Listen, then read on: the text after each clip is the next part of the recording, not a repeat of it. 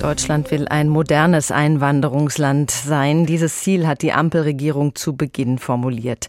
Inzwischen wird es konkreter. Innenministerin Nancy Faeser hat kürzlich ein neues Staatsbürgerschaftsrecht vorgelegt, das die Einbürgerung erleichtern soll. Der Mindestaufenthalt für eine Einbürgerung soll nun auf fünf statt bisher acht Jahre verkürzt werden. Mehrstaatlichkeit soll möglich werden.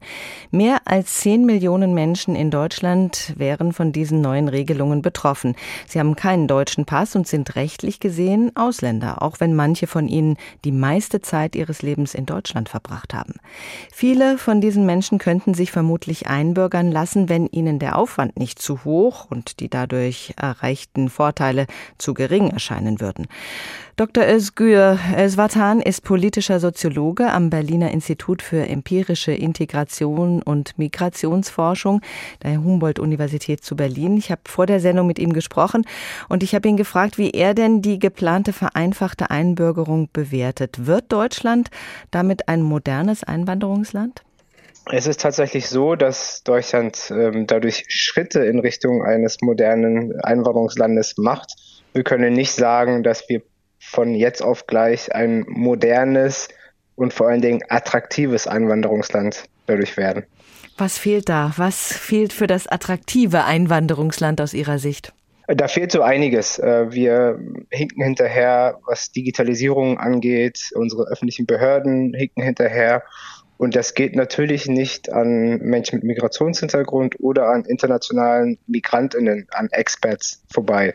Die äh, beobachten solche Angelegenheiten. Es gibt äh, Umfragen für internationale Fachkräfte und die richten sich natürlich äh, durchaus auch danach, welches der Einwanderungsländer am attraktivsten für sie ist, wo auch das soziale Leben am besten funktioniert, wo die Behörden am besten funktioniert.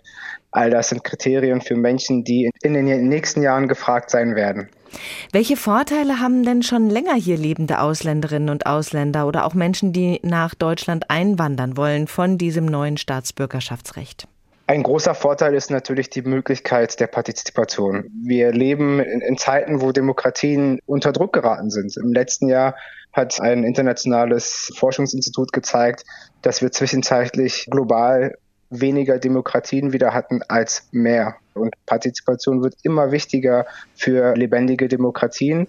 Und da gilt es einfach, Barrieren abzubauen für Menschen, die von einem Land in das andere Land wandern. Das gilt für Deutschland wie auch für andere Länder. Es braucht da modernere äh, Konzepte für partizipative Demokratie.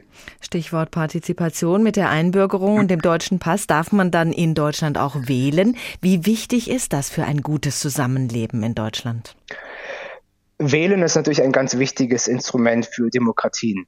Ähm, wir entscheiden darüber, wer uns repräsentieren darf. Wir leben in einer repräsentativen Demokratie.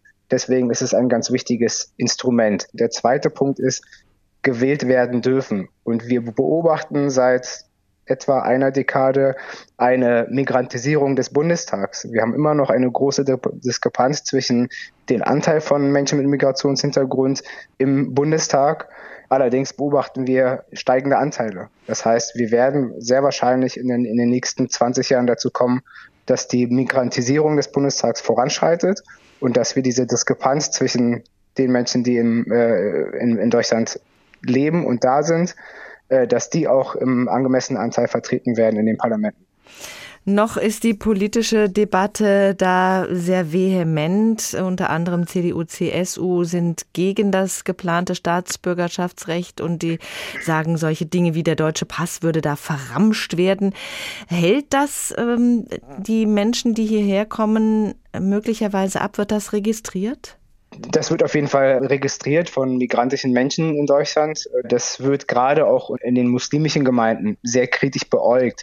Das liegt daran, dass die ganze Geschichte mit den Türkeistämmigen natürlich eine sehr besondere ist und eine Geschichte ist mit vielen wechselseitigen Wunden und Narben. Und deswegen ist es umso wichtiger, dass wir solche Signale minimieren. Für die Unionsparteien ist das natürlich eine schmale Gratwanderung zwischen der Anerkennung, dass wir eine Einwanderungsgesellschaft sind, dass wir in die Zukunft schauen müssen, gleichzeitig aber auch äh, ja, konservative Narrative noch mittragen zu können Und diese schmale Gratwanderung, da befindet sich die, befinden sich die Unionsparteien in einer äh, sehr schwierigen Konstellation momentan, weil wir auch wissen, das ist auch eine demografische Realität, dass 40 Prozent der unter 20-Jährigen einen Migrationshintergrund haben in Deutschland.